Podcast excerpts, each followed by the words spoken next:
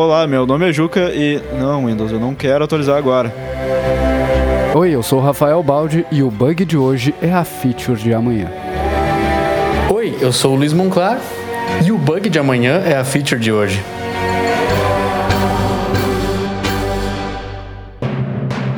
Você está ouvindo o GG Devcast, o podcast que leva sua carreira em desenvolvimento de jogos para o próximo nível.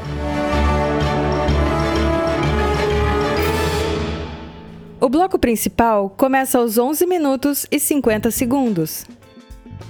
Daí, galera, 14 episódio do GG Devcast e essa semana foi intensa, né, ô Juliano? É verdade, cara. Essa semana a gente teve um pico de downloads aí. Acho que a gente tem que. Cara, bem acima do que a gente tá acostumado, né? Então acho que a gente já tem que começar agradecendo aí ao Giliar e ao pessoal do podcast pela citação da gente, né? A gente já escuta o podcast faz um tempo, né? Não é segredo para ninguém que foi uma referência ainda é uma referência muito forte pra gente, né? Desde uns dois anos atrás, quando a gente tava querendo, conversando aqui e germinando essa ideia de, de gravar o podcast, eh, gravar o podcast, né? Gravar o GG Devcast. Ainda a gente ainda tá no, muito no início, né? Mas a gente tem muito forte o podcast como referência e fora isso a gente é ouvinte e a gente admira muito o trabalho dos caras, né? Uhum. O podcast para mim foi o, um, uma das referências que eu fui buscar quando eu tava, né? Naquela busca sobre conteúdo para ser um game designer e tal. Daí eu ouvia muito o que o Rafa, Rafael Kunen, tinha para falar lá no, no podcast e foi bem, bem legal, assim. É, toda, todo, todo o conteúdo que eles, é, de graça, compartilharam com a gente. Então, muito massa mesmo.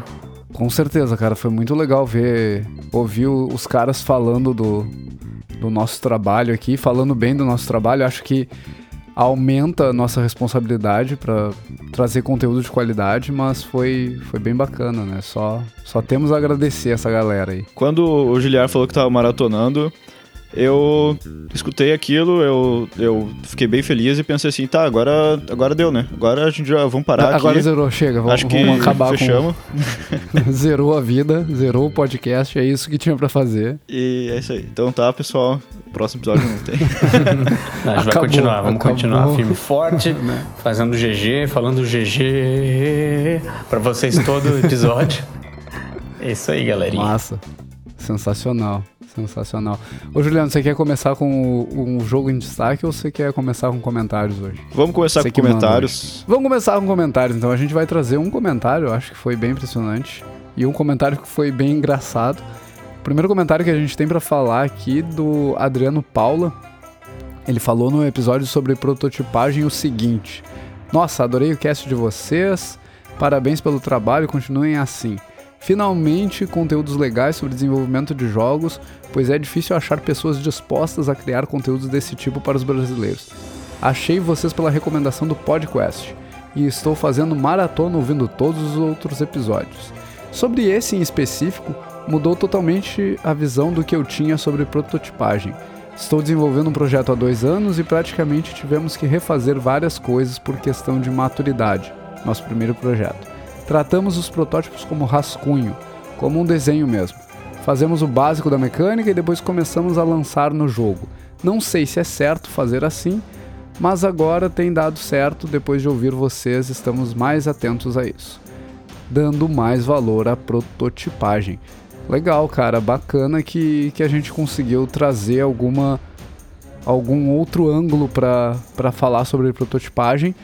E mais bacana ainda que você tenha nos conhecido aí. Mais bacana ainda que tenha vindo por indicação do podcast. Acho que tem vários conteúdos no, no Brasil que falam sobre desenvolvimento de jogos. ah, e vários conteúdos muito bons, né? O podcast é um exemplo. Tem o pessoal do Jogabilidade que fala bastante. O pessoal do, do Matando Robôs Gigantes que fala bastante também. Tem uma, uma galera aí falando sobre jogos no Brasil e, e falando bem sobre jogos no Brasil. Acho que esse cara aí fez o dia do Monclar aí, né? Monclar deve estar felizaço. É isso aí, cara. Protótipo é. Tá aqui, ó. Tô batendo no peito aqui, ó.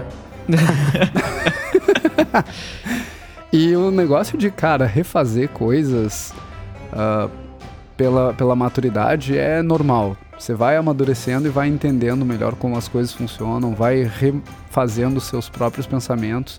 Vai entendendo como as coisas se encaixam melhor no, no seu projeto e vai, vai fazer parte disso refazer.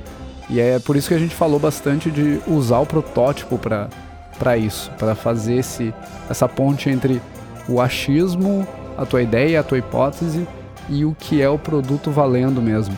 O protótipo acaba sendo uma coisa mais barata de, de testar e, e acaba permitindo que tu amadureça os teus conceitos antes de chamar isso de produto final. Né? Legal. E aí a gente teve um comentário aqui, esse comentário aqui, cara, foi, foi especial. O Felipe Souza, ele diz o seguinte: Se um dia eu for para Aquiles, eu vou de cartola só por causa desse cast. eu acho que é, avisando antes, avisando antes vai ganhar, vai ganhar pontos, né? Vai, vai É. ganhar pontos. Bom, é bom saber. É. Não vá, por favor, não vá só de cartola. Vá de cartola só por causa do podcast, mas não vá só de cartola por causa do podcast. Tem uma diferença Se, bem se o cara aparecer só de cartola, vai ser bem bizarro, assim. Acho que ele não vai Acho que ele não passa nem da, da catraca lá É, da não, PUC. não, não passa pelo vórtice lá na frente, não. É verdade. O vórtice.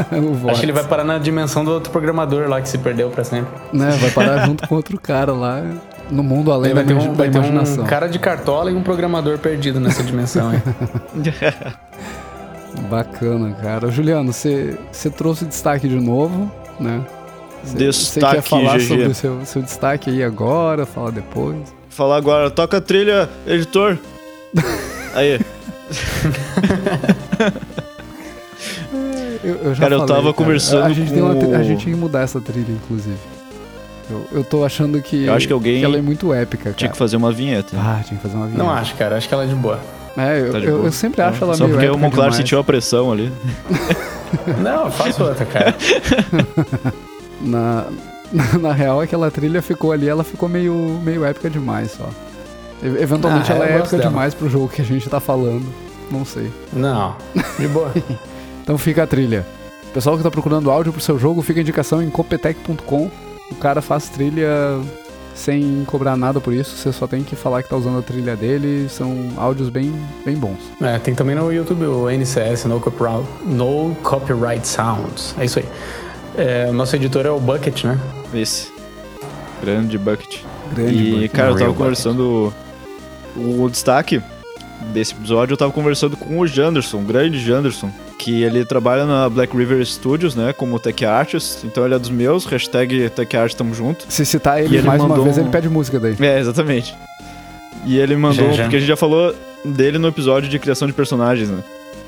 É justamente por isso que eu tava falando com ele sobre o episódio e ele mandou um trailer do jogo que é o destaque de hoje, que ele inclusive produziu junto com outro ex-colega nosso, que também é de lá, o Zap, diretor de arte. Abraço aí pros Pequeno dois. grande zap. Exatamente. E a gente conhece a qualidade do trabalho dos caras, né? E dá pra ver novamente que os caras mandaram muito bem nesse novo jogo, que é o Conflict Zero Shattered, que é um jogo desenvolvido lá pela Black River Studios, lançado já gratuito pra Gear VR, então tu que tem aí um Gear VR pode baixar e experimentar. E sobre a descrição eu vou ler aqui. É 35 anos após a Guerra Civil, um dos últimos soberanos foi localizado. Não, o último soberano foi localizado. Sua missão é simples: infiltrar-se na base e encontrar e eliminar o seu alvo. Sua arma é um velho robô de guerra, modificado especialmente para essa missão.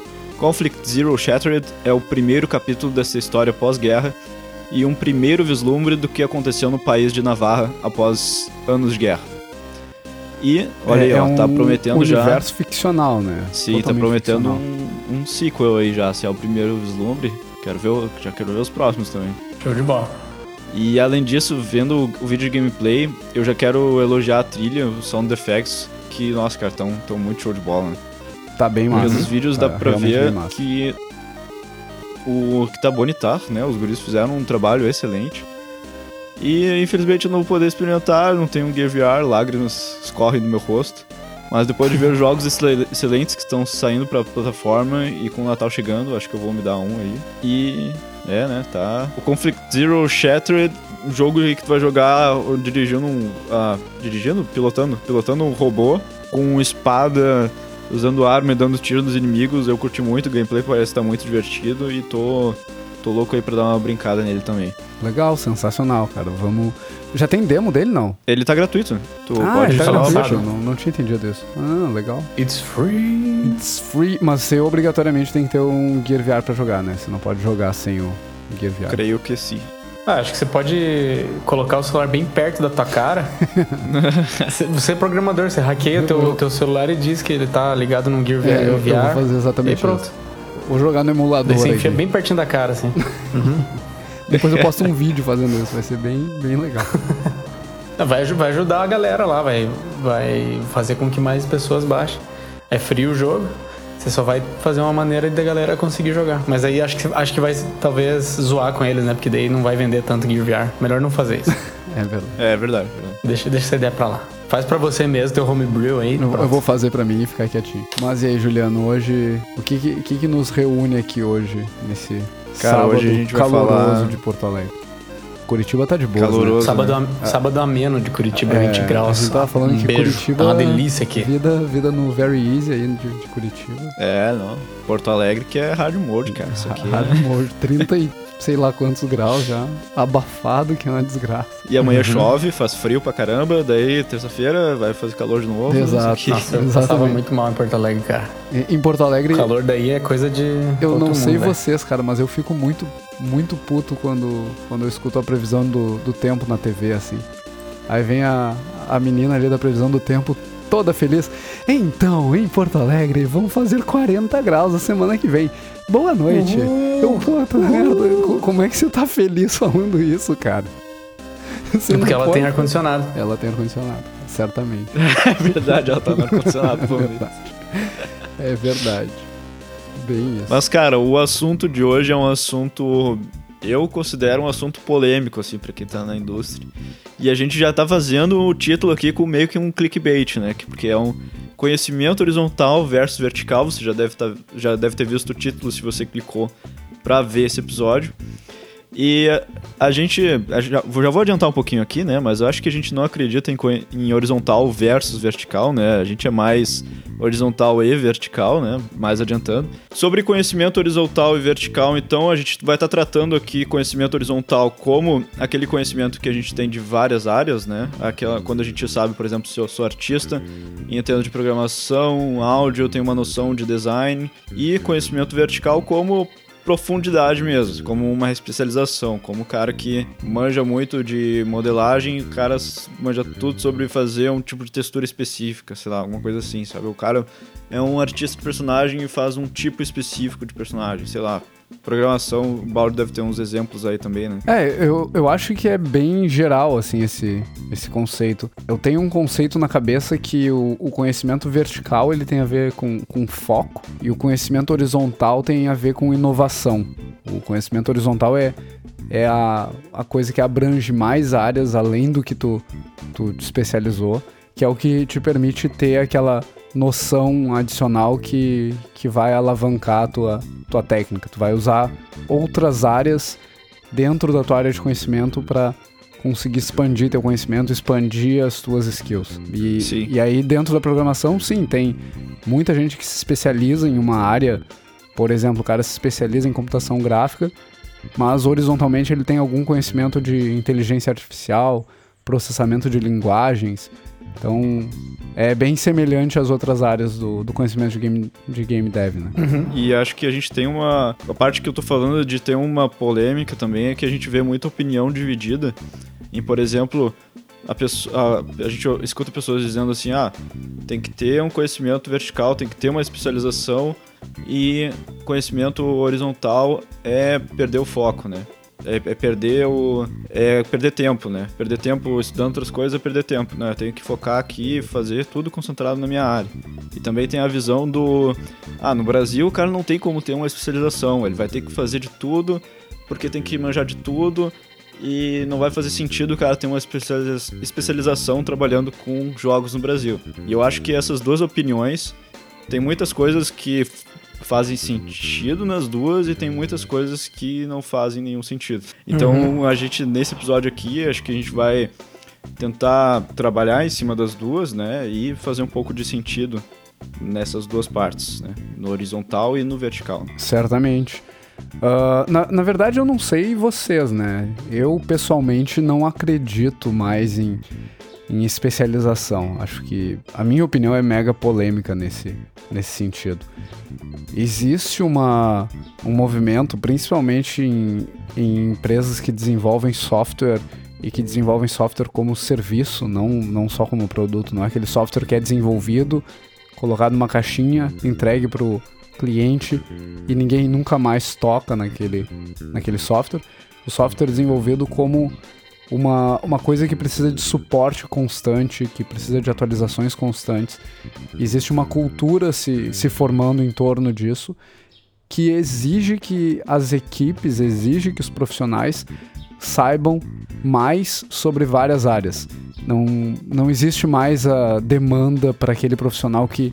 Quer dizer, existe a demanda, mas não é tão grande do profissional que sabe horrores sobre uma única área e não sabe mais nada de nada.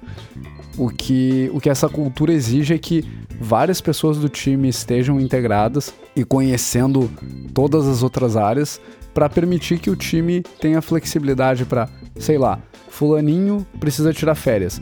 Se o resto do time sabe o que aquele cara sabe, ele pode ir para as férias dele tranquilo, porque o resto do time vai assumir aquela, aquela bronca que está relativa ao conhecimento que aquele cara tem. Ou, ah, temos um projeto novo e queremos dividir o time.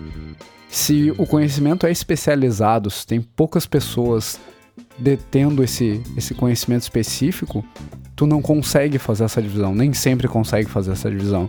E aí, no, no caso de desenvolvimento de jogos, falando especificamente de programação, me parece que ah, eu tenho na minha equipe um cara que é especialista em computação gráfica e um outro cara que é especialista em desenvolvimento de redes.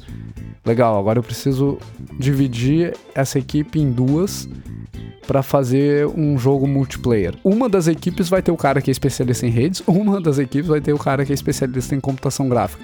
E aí os dois produtos vão sofrer em áreas diferentes. Um produto vai ser muito bom do ponto de vista técnico, ponto de vista multiplayer, o outro, o outro jogo vai ser muito bom do ponto de vista de visual. E esses caras, eles são importantes, sim, mas eles têm que ter conhecimento mais abrangente. O cara que é especialista em computação gráfica, ele tem que ter muita noção de desenvolvimento de rede e vice-versa. E aí eu, eu vou trazer um conceito revolucionário aqui, não sei se alguém já trouxe esse conceito antes, mas eu acredito muito no conhecimento quadrado, assim.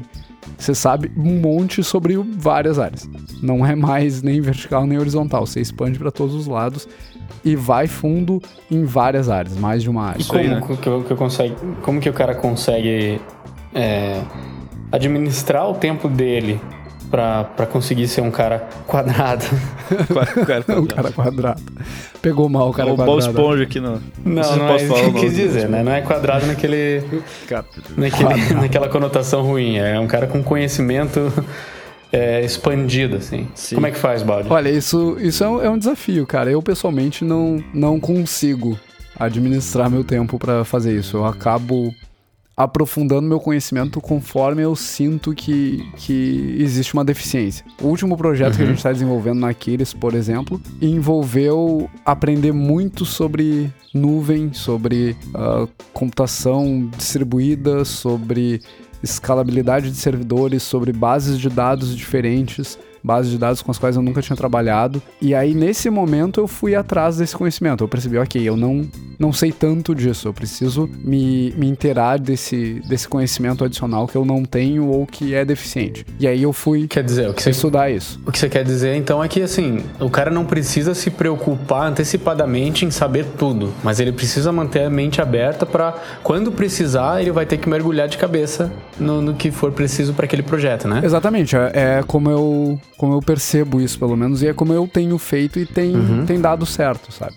É quando é, tu, então, assim, tu te depara é, mais um, uma... um novo desafio, tu vai atrás do conhecimento para passar por cima daquele desafio e não te satisfaz com saber o mínimo sobre aquela tecnologia, Sim. sobre aquela metodologia. Então é mais uma questão de, então é mais uma questão de mindset, né? Tipo assim, esquecer essa ideia de, ah, eu tô, eu sei só de redes e eu tô satisfeito com isso e eu não vou precisar mais dar nada o resto da minha vida. Isso aí já para você não, não existe mais, né? Exato. Se o, se o cara se satisfaz em, em ser especialista em uma única área e aquele conhecimento, até o conhecimento em T, que a gente escuta falar muito, que o cara sabe horrores de redes, por exemplo, e um pouquinho das outras áreas, eu acho que isso já não é mais suficiente para ser uhum. um bom desenvolvedor de jogos e para ser um, um, bom profissional na indústria de desenvolvimento de software até. E aí eu não sei como é que funciona isso para game design e para arte técnica.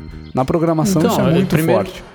E, e, existe a. Eu ia falar que eu concordo, cara. Quanto mais você sabe, mais fácil fica para você saltar entre as áreas numa conversa, numa numa troca assim de conhecimento é muito mais você se sente mais preparado a equipe sabe que pode falar com você especificamente é, é muito bom quanto mais você sabe é bom para a equipe em geral você vira um, um cara é, que, a, que, a, equipe pode confiar. É, e assim, antes de ir pro game design, eu queria perguntar, Baldi, e o cara que, que assim, tá numa, numa equipe onde ele sabe um, certo tipo de conteúdo, mas tem mais umas duas ou três pessoas que sabem esse mesmo conteúdo.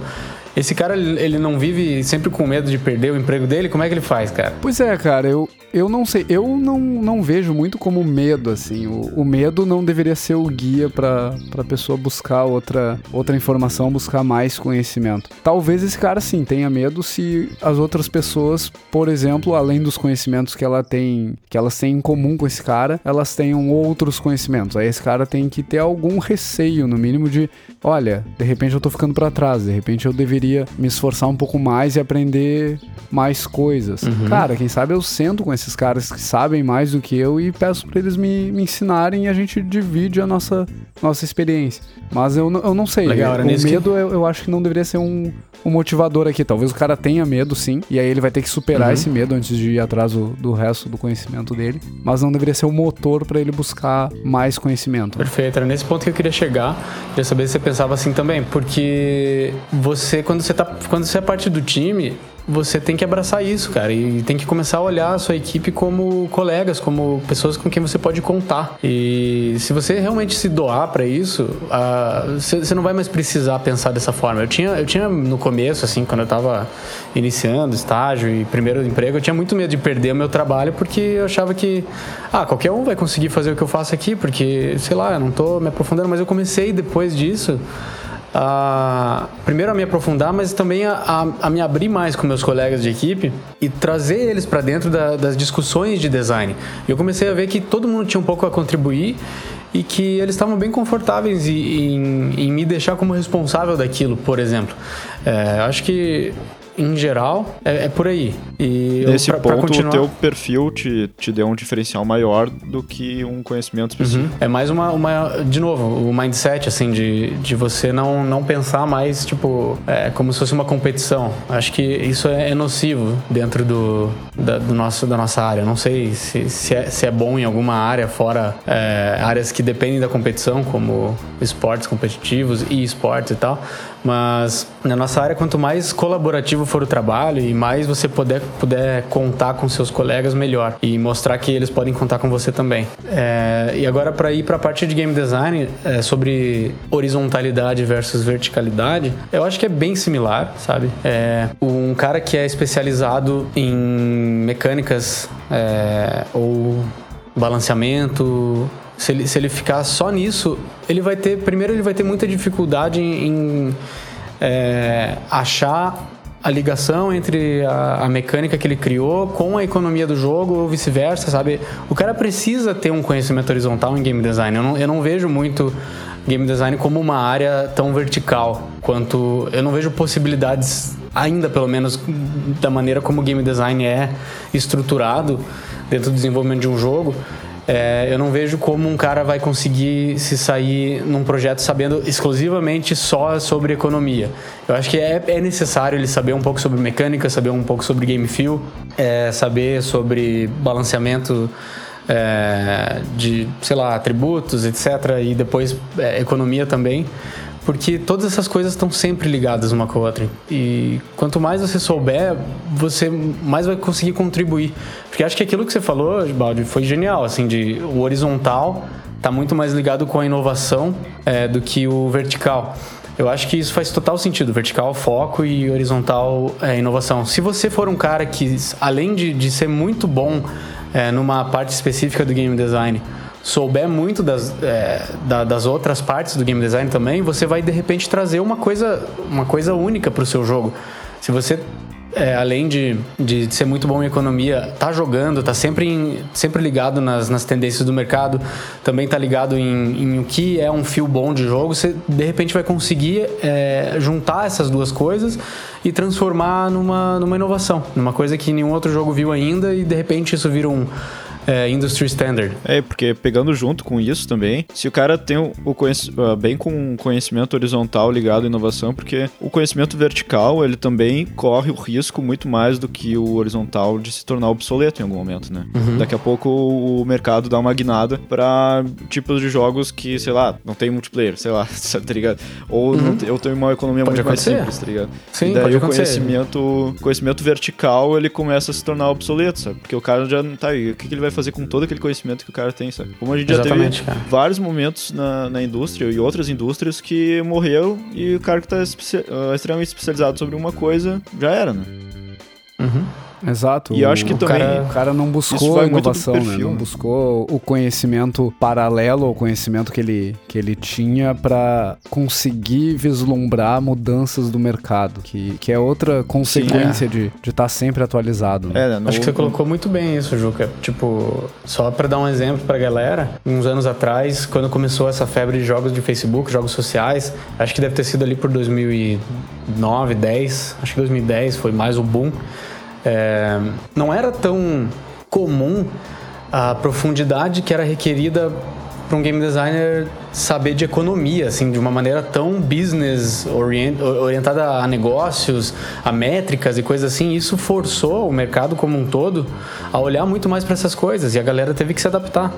É, quem continuou focado só naquele tradicional provavelmente teve dificuldades para encontrar coisas novas a fazer. Sim. Eu tenho um exemplo bem pessoal para falar sobre isso, que é, por exemplo, textura procedural. Que quando a gente estava com Ballistic Web, a gente trabalhava com textura, textura procedural para a versão web, né? Porque por limitações da plataforma. E eu era super especializado em textura procedural. E a gente não tem mais usado nos produtos atuais da Aquiles essa tecnologia. Não tanto com tanta frequência como a gente usava no próprio Ballistic né? E se eu, se eu tivesse ficado só naquilo, meu trabalho teria sido completamente obsoleto no, na indústria agora. Mas aí uhum. eu fui aprender shader, enfim, outras coisas, né? Pra horizontalizar isso e conseguir me adaptar às novas, às novas mudanças, né? E acredito que isso também é muito do perfil pessoal, da, assim como é legal para a empresa ter alguém como, com conhecimento horizontal também, né? Além do conhecimento vertical e, e ter esse perfil mais quadrado, que nem o Balt estava falando. Como é que tu, como é que tu quer ter a tua contribuição dentro de um jogo, né? A gente tá desenvolvendo um jogo e é uma, coisa que Monclar sempre fala, que a gente sempre fala aqui, que a gente tá trabalhando com um jogo. Não é uma obra de arte, não é um software específico para atender alguma demanda, não. A gente tá fazendo um jogo. Então, tu quer ter conhecimento inteiro do jogo, tu quer ter conhecimento mais das outras áreas, tu quer entender inteiro sobre tudo o que tu tá fazendo dentro do jogo, como, como o teu trabalho vai parar em outras áreas também, ou tu quer ter conhecimento sobre algo muito específico, sabe? Aí eu não acho é que, não é, que... Não é que não, não seja uma obra de arte, arte, não é um quadro, é isso que eu quis é dizer. É isso, desculpa.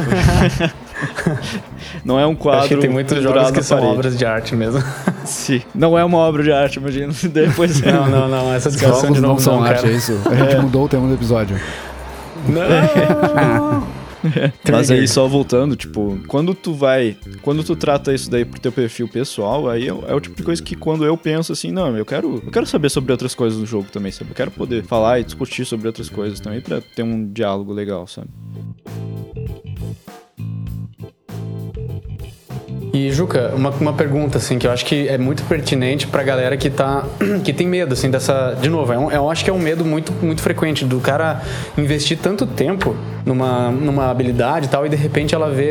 Essa pessoa vê a habilidade indo por, por água abaixo. Eu tenho certeza, e eu queria que você compartilhasse é, a tua experiência nisso. Eu tenho certeza que não foi tudo por água abaixo que você aprendeu fazendo texturas procedurais. Como é que você aproveitou o que você aprendeu com, é, durante esse tempo que você trabalhou bastante com texturas procedurais para esse novo tipo que você estava fazendo agora. Sim, isso é tipo a gente trabalhar muito com uma outra engine, por exemplo, né? Tipo, trabalhar, sei lá, a gente passou na Aquiles. A Aquiles também fez essa transição, né? Trabalhava com outra engine antes. E todo esse conhecimento que tá, que tá saindo, ele é um conhecimento que sofre uma transição, né? Ele não é um conhecimento que, que é jogado fora. Tipo, tudo que eu usei em textura procedural, por exemplo, hoje me ajuda pra caramba, tanto para fazer, continuar fazendo textura procedural, mas para fazer shader, por exemplo, que são conhecimentos muito semelhantes. Uhum. E quando tu tá se especializando em algumas coisas, né? Aí puxando já mais para um lado da, do vertical, é muito certo que essas coisas vão te ajudar em outras áreas do, dentro daquela mesma área, né? Então, por exemplo, uhum. aprendendo muito de shader, se eu fosse voltar a fazer textura procedural agora com mais frequência, provavelmente eu teria um resultado melhor por causa de um background de shader, por exemplo. É, porque eu, eu particularmente no começo, eu tinha muito medo e eu, eu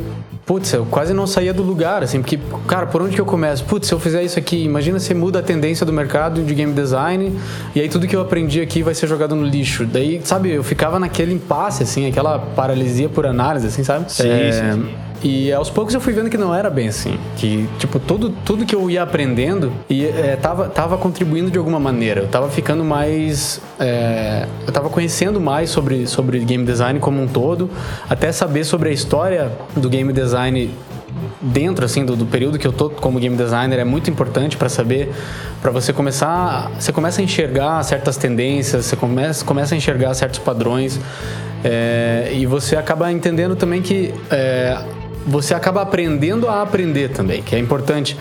É, o, o, fato de você ter aprendido tudo isso antes, que pode não ser usado 100% hoje, é, porque mudou a tendência do mercado, vai te ajudar de qualquer jeito, porque você já, já sabe os caminhos que você tem que pegar quando você vai aprender uma skill nova. Isso também é muito importante. Então, acho que pode ser que tenha bastante gente com, com esse medo também que eu tinha, é, que eu acho que, que vale a pena aprender, seja lá o que for que esteja na sua frente agora. Isso vai ser Sim. útil para você de uma forma ou de outra. Porque quando o cara sente aquele impulso, assim, né? Ah, eu quero aprender tal coisa, mas tá completamente fora da minha área. Mas o cara sente aquele impulso de tipo, não, eu tenho vontade de aprender sobre tal coisa. Beleza, cara, uhum. vai aprender tal coisa, não vai ter problema. Tu não vai conseguir uh, pegar aquela energia que tu tem de aprender uma coisa diferente e direcionar ela, sabe? Sim, eu recentemente ser... comecei, eu comecei a aprender a editar vídeos e coisas assim. É, e eu tava falando até pra minha esposa, eu não sei por que eu tô aprendendo isso em termos profissionais pra minha área, porque eu acho que pode ser que não ajude nada agora, mas existe uma coisa que não dá muito para medir, que é a possibilidade que isso vai me dar de eu inovar em alguma coisa, que é o que o Balde estava falando. Só por eu ter esse conhecimento, é, de repente, eu não sei nesse momento, quando eu comecei a aprender, o que, que eu vou poder fazer com ele, mas lá na frente vai que eu consigo juntar os pontos, sabe? E, sei lá de repente inovar numa forma de documentar ideias. Eu começo a fazer vídeos Sim, totalmente. De, de, de, documentos de, em vez de fazer um documento de game design. Não sei, é um, é um exemplo, sabe? Ou sabe, me ajuda a expressar uma ideia. Pode ser qualquer coisa, literalmente, mas só a possibilidade é, um que pitch, isso vai me tá dar. Exatamente. Só, é, eu acho que essa é uma só das... a possibilidade que isso vai me dar já vale a pena aprender. Essa sabe? é uma das grandes uh, possibilidades que se abre quando tu investe na horizontalidade do teu conhecimento, né? Tem um lance de que, uhum. como tu falou antes, tu consegue te comunicar melhor com o time se tu entender melhor o que, que o resto do time faz. Mas o lance de conseguir olhar um problema por outro ângulo, olhar o problema à luz de outro conhecimento que tu tenha, é uma, é uma forma de expandir absurdamente as possibilidades que tu tem para resolver aquele problema. Essa é inclusive uma das críticas que eu faço ao, ao sistema de ensino que a gente tem hoje. Quando tu entra numa faculdade, uhum. por exemplo, ciência da computação, né? não vou generalizar, eu não sei como são as outras faculdades. Ciência da computação é assim: tu entra na faculdade para aprender a resolver problemas usando computação. Algumas pessoas entendem que tu entra na faculdade de computação para aprender a programar. Não é esse o objetivo. O objetivo é resolver problemas usando computadores, usando computação para isso. Então tu aprende a resolver problemas de forma analítica. O problema é que a faculdade não te ensina a ter um olhar uh, diferente uhum. para os problemas.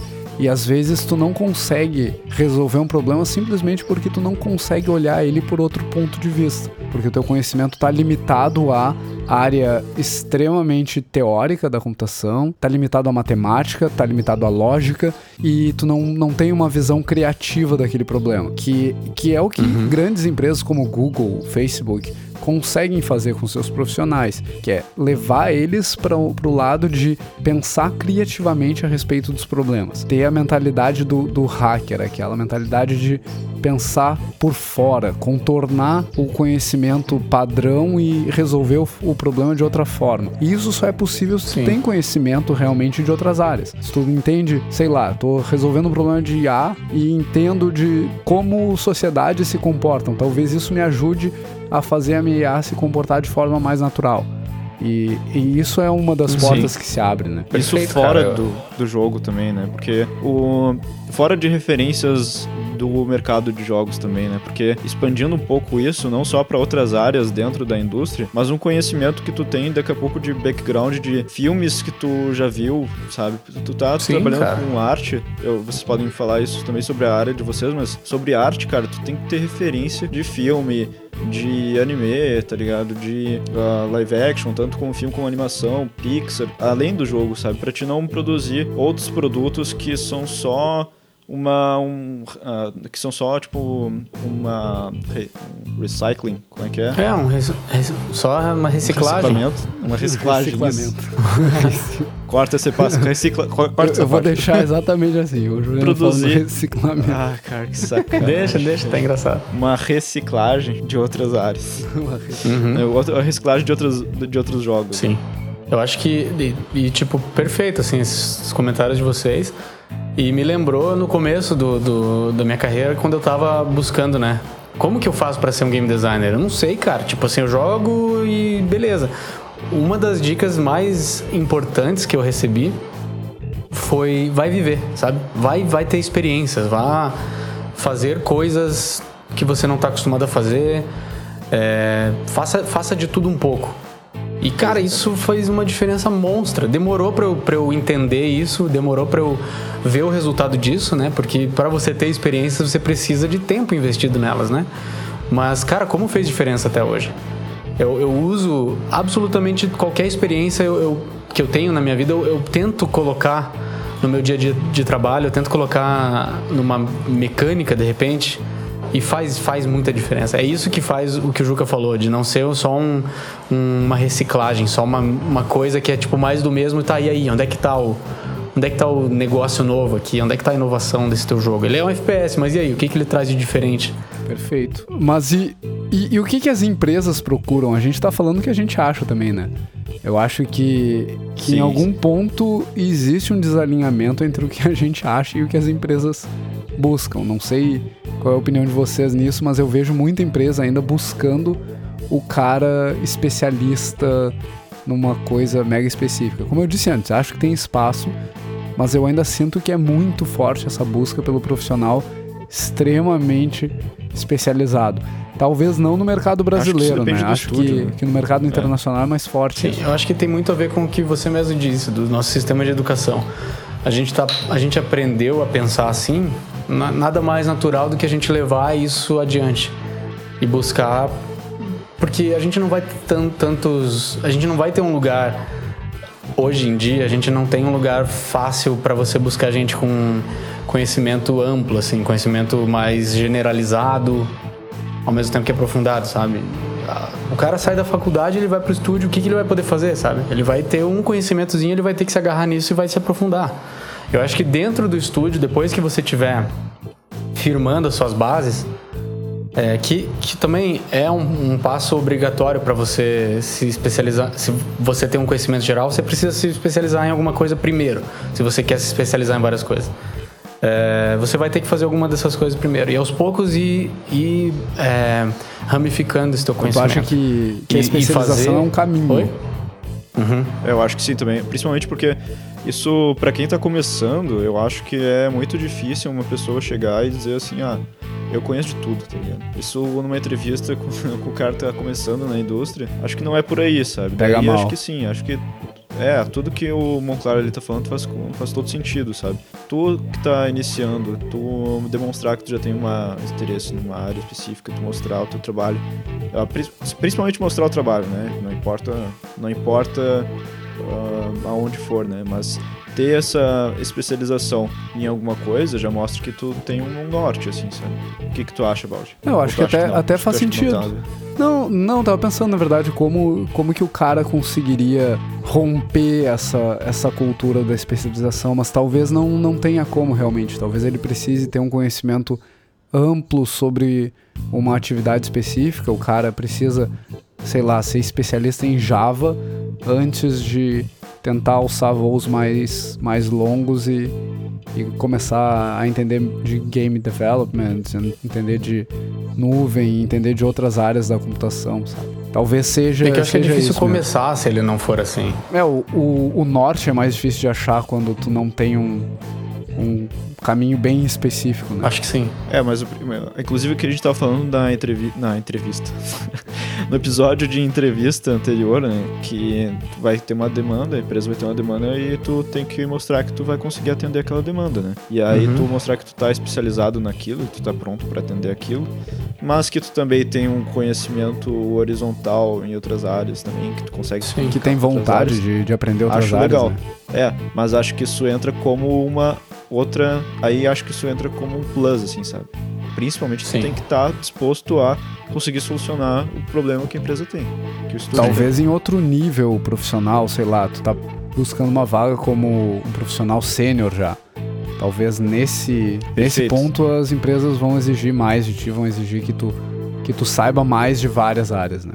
Apesar é, de que existem umas certas vagas arrombadas por aí, né? Que pedem que o cara seja um estagiário sênior, né? Vagas arrombadas. É, acho que é melhor falar isso com family friendly. Não, cara, é de boa. tá. dane É. Uh... arrombou, arrombou a porta ali, entendeu? Arrombou a porta. Ah, Está, estagiário sênior eu já vi muito por aí, cara. O cara... É, eu a, também, a vaga cara. pede, você precisa saber tudo isso aqui para o estágio. Para uhum. o estágio. Ganhar, ganhar uma miséria lá. Aliás, o estagiário. Mas olha, nosso ambiente de trabalho é descontraído. O estagiário, ele, ele em geral tem um pouco dessa. desse gostinho do, do conhecimento horizontal. Não sei vocês, no mas. geral, eu, né? É eu, verdade. Eu sinto que os estagiários, pelo menos ali na Aquiles, eles acabam tocando várias áreas de conhecimento mais do que se especializando. Eu acho Melhor muito legal ainda. isso, cara. É? Eu acho muito legal, na real. Mas será que isso é comum ou tipo, é, é, sei lá, de alguns estúdios que a gente conhece que fazem isso? Cara, eu acho que é, acho que é de estúdio, cara, porque tem muito muito lugar que estagiário, eu não sei, dentro de jogos talvez talvez seja mais comum. Mas em geral, estagiários em outras áreas, putz, cara, às vezes o cara vai fazer uma coisa específica o dia inteiro e não vai ter essa, essa oportunidade de colocar um pezinho ali numa outra coisa. Imagina um estúdio de. Um estúdio não, um escritório de advocacia, né? Tipo, sei lá, o que, que o cara vai. Eu não sei nem como é que funciona direito assim essa área, mas ah, o que a gente escuta muito é que, sei lá, o cara vai, vai ficar lá preenchendo o formulário o dia inteiro, levando audiência não sei aonde e pronto. Ele é, um, ele é mais um não peão do que um sei. cara que tá ali para aprender, né? Mas, mas eu sei que um. Eu acho que é mais da um natureza. de advocacia A natureza massa. da nossa área, cara, ela permite.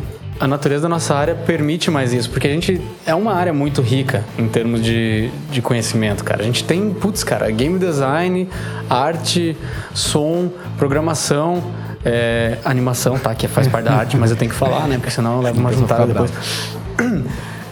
Cara, tem, tem muita, muita coisa. E você, você tá exposto ali, como estagiário, você tá exposto a isso. É muito legal. E, e é bom quando as empresas te dão essa, essa liberdade, cara, porque esse é o momento que você tem para testar muitas coisas. E às vezes você na faculdade só você não vai ter tanto acesso a, a uma coisa que você gost, gostaria de fazer, sabe? Na faculdade eu não tive tanto, tanto conhecimento de game design exposto para mim, mas daí no meu estágio eu tive. E eu me apaixonei por isso. E você permitir esse, esse, esse conhecimento Desculpa, você permitiu o estagiário a andar por essas áreas ali, é benéfico para ele, é benéfico para a empresa. Sim. E todo mundo sai Daqui a pouco tu vai descobrir que o tu e o estagiário vão descobrir que na verdade a aptidão dele estava em outra coisa, sabe? Como é uhum. muito como Tipo, eu comecei na Kiris como level designer, no, estagiário de level design, sabe? Sim. E eu fui pra arte técnica. E, e tô aí, tô adorando e quero continuar aqui, tá ligado? Massa demais, cara. Excelente. Cara. que mais, Juliano? que, que mais que a gente tinha pra hoje, Juliano? O, o Juliano tem sido o cara das pautas. É. Né? Eu acho que.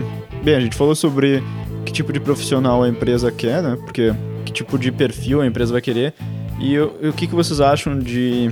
Tem muita, tem muita gente que compara o Brasil com lá fora. Vocês acham que essa discussão é uma discussão recente? Vocês acham que, por exemplo, há um tempo atrás, há, há um tempo atrás eu sei que eu não via tanto essa discussão de.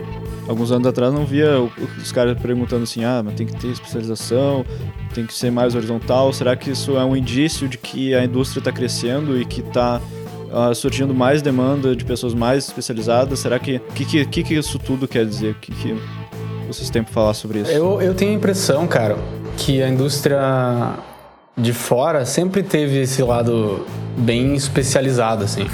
Eu sempre via vagas de coisas bem. Quanto maior a empresa, né? mai- Mais específico vai, mais específicas vão ser as vagas, né?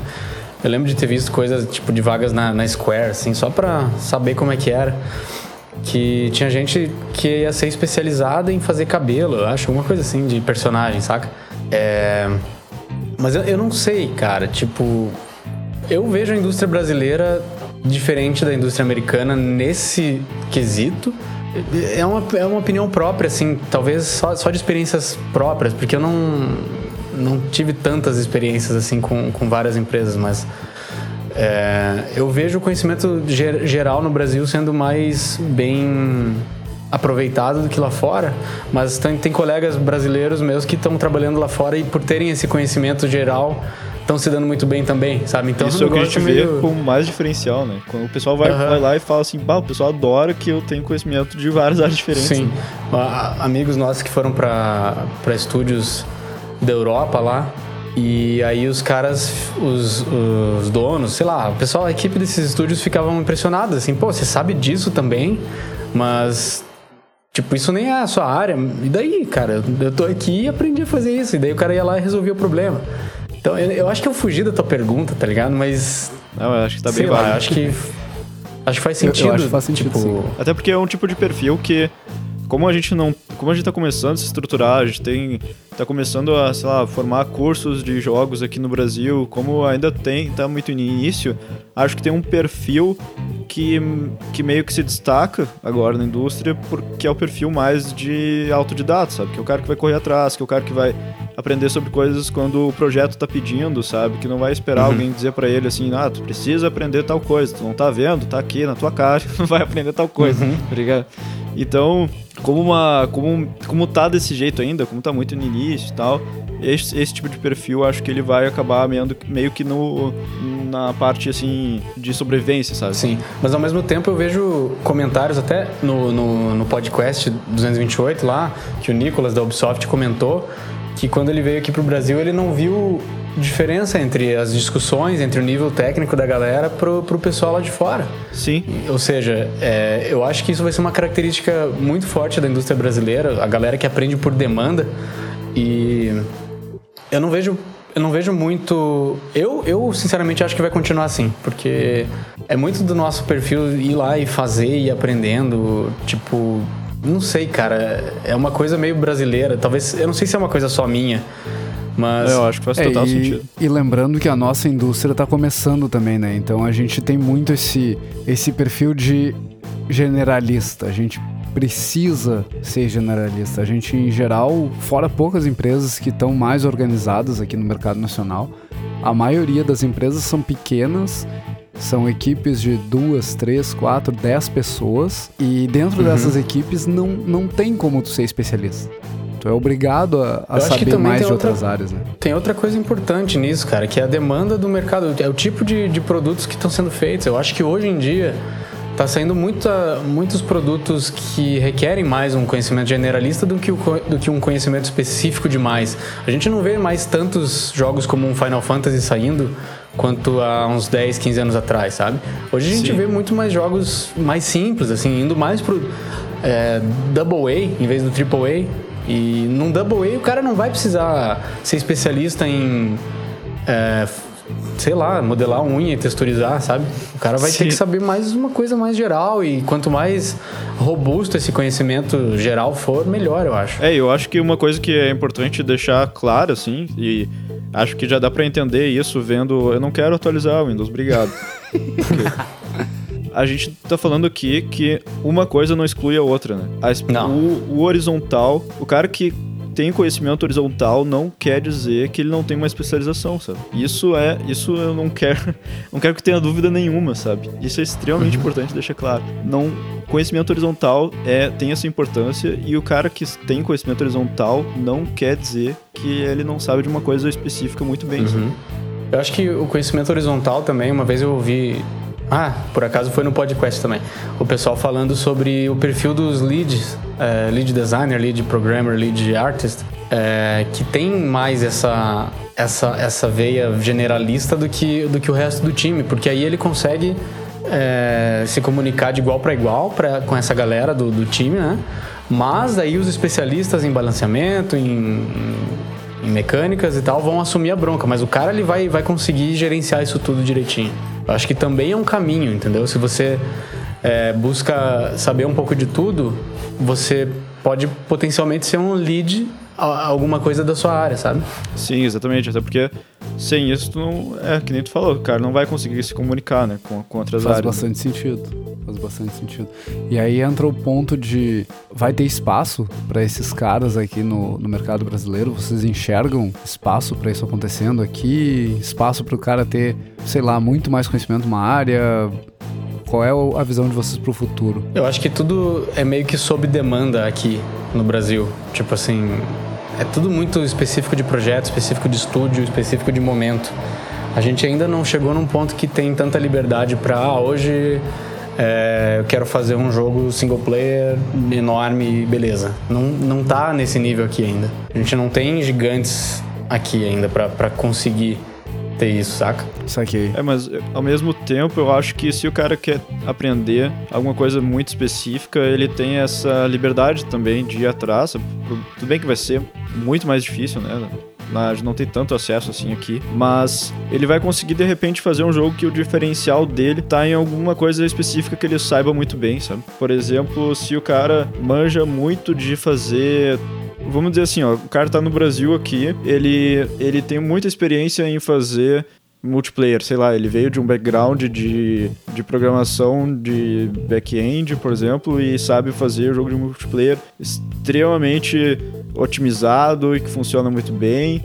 Ah, o cara vai fazer um jogo que tem o diferencial da especialização dele, sabe? Eu acho que ainda tem, ainda tem espaço para o cara, se ele quer aprender uma coisa de forma profunda, ele fazer um produto que também dá destaque para isso, sabe? O que, uhum. o que uhum. vocês acham sobre isso? Eu acho que sim, acho que a gente vê isso também.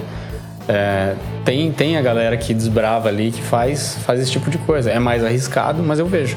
E você, É, eu, eu, vejo também, eu vejo essa, esse lance. Igual o Juliano falou, assim, o cara que, que ele é especialista em, em uma área, ele ainda tem muito espaço, porque ele consegue abordar os problemas que ele que ele tem no dia a dia, com muito foco naquela área. Então, sim, os produtos que ele fizer vão ter destaque naquela área e talvez ele até consiga usar o conhecimento profundo que ele tem nessa área para resolver problemas do restante do time. Né? Eu acho que, no mínimo, o cara tem que buscar ali ser um, um cara com conhecimento em W, assim, ele ter duas, três especializações e ele vai uhum. conseguir atender bem o, o mercado brasileiro no momento que a gente está vivendo do mercado hoje. Eu, eu ainda sinto que não, não tem muito espaço para o cara que é mega especializado, assim como tem, sei lá, no mercado canadense, mercado americano, mercados mais maduros que tem, tem espaço para aquele cara que quer trabalhar só com computação gráfica. Acho que o nosso mercado ainda não permite isso. E talvez, como vocês falaram, uhum. pela demanda, pela característica que a gente tem no nosso mercado, isso nunca aconteça, né? Porque o brasileiro é assim, o brasileiro quer resolver tudo, quer resolver todas as áreas e quer se envolver e quer saber e talvez o mercado não aceite essa, esse tipo de profissional. A gente vai ter que acompanhar e entender se isso vai acontecer. Mas eu, eu, eu ainda não sei dizer mesmo. Eu acho que é só, só vai ser especulação. É, ainda, ainda é bem no, no mundo da, da especulação, né? A gente não, não sabe para que uhum. caminho o, o mercado vai seguir a gente ainda vê muito forte o, o, profissional generalista aqui. A gente ainda vê muito forte o cara que sabe bastante sobre bastantes áreas. Na programação é assim, no game design é assim, na, na arte é assim. O, o Juliano fala muito que ele é artista técnico. O Juliano é, é tudo. Ele, ele é artista, ele é programador, ele é. Ele é ah, o Juca, o Juca é, tudo. é tudo. Ele é um pão. E, e, ele é artista, ele é programador, ele, ele é artista técnico, ele é um, um, programador especializado em computação gráfica, enfim. Ele é game designer que tá fazendo ele um é jogo game dele designer. Também. Ele, ele é jornalista, ele tá aqui fazendo pauta do programa. Então, não, não é que nem um artista técnico numa empresa nos Estados Unidos, que é um cara que que eu nem sei o que, que o cara faz, ele faz uma, uma, coisa mega específica, sabe? É diferente do, do nosso uhum. mercado aqui. Eu, particularmente, gosto muito do, da forma como a gente trabalha aqui, essa permissividade para o conhecimento abrangente. Isso é, é muito bom. Isso Pô, também, renova a energia. Eu acho sabe? divertido, cara. Acho que mantém o trabalho interessante. Exato. Tu, tu, tu tá sempre renovando o, o que tu sabe, tu tá sempre te envolvendo com uma área nova, tá sempre te envolvendo com uma tecnologia nova. E, e isso é, é realmente fator de motivação, sabe? Uhum. A gente consegue se manter energizado no trabalho. Sim, muito legal. E eu queria trazer, né, pro, pro nosso ouvinte aí, Cara, conta pra gente como é que é no estúdio que tu trabalha, se tu já trabalha no estúdio. Se não trabalha num estúdio ainda, conta pra gente como é que é na tua empresa. Acho que é interessante a gente trazer essa, essa visão de, de outras pessoas também, porque às vezes a nossa visão, Sim, visão é viciada, saber, né? Sim, de repente é, a gente quer saber se você concorda também. Às vezes a gente tá falando um monte de coisa que você fala nada a ver, velho. Mas fala aí, sabe? A gente precisa saber. forte aí. E fora isso, se, se você curtiu ou não curtiu, né? É importante os dois lados. Deixa seu comentário lá no, no blog ggdevcast.com.br. Se quiser ir direto pro episódio, tá em ggdevcast.com.br barra 014. Tem os outros episódios lá também. Se você ouviu outro episódio e esqueceu de comentar, comenta lá, a gente tá à disposição para responder suas dúvidas e para ouvir tua participação também, né? É, é bem importante que, yeah. que esse programa não vire uma coisa só nossa. Nossa intenção é trazer cada vez mais a participação de, de cada uma das pessoas que está nos ouvindo aí. Uhum. O Juliano vai fazer o jabá do Discord. E comentem lá no Discord também, a gente tem sempre discussões muito legais aí. Semana passada a gente teve uma discussão muito maneira também. A gente já tem de um repente, canal de programação para vocês, programadores, também poderem discutir. Verdade. Quero ver a presença dos artistas aí para justificar eu criar um canal de arte também. Hum, né, e os game designers também. Acho que não sei se tem algum lá, cara. Cara, eu, eu não lembro tem? de ter visto ninguém de, de game design, desculpa aí. Nenhum game designer lá. E... Ah, tudo bem, né, cara? Eu sempre fui meio lone wolf, assim. o, o Monclar tem menos trabalho, né? Porque o pessoal não pergunta nada pra ele, aí é fácil. Sim, exato. Fico, fico, o dia inteiro sentado olhando pra uma, uma planilha. que triste isso, cara. Mentira, não faço isso. Tá, tá de sacanagem, porra. Fico jogando o dia é, inteiro. game design, a visão que eu tenho do game design Também é, mentira. é justamente essa. O cara joga o dia inteiro, faz nada, e aí de vez em quando abre uma planilha uhum. e, e, eu não sei. Fica mexendo nos é, Eu não sei porque ali, normalmente a planilha tá escrito gastos da semana, assim. É, eu não, não sei se tem a ver com. o que isso tem a ver com o jogo e tal. Enfim, né? Lista de mercado da semana. Cara, show de bola e por mim é GG. GG.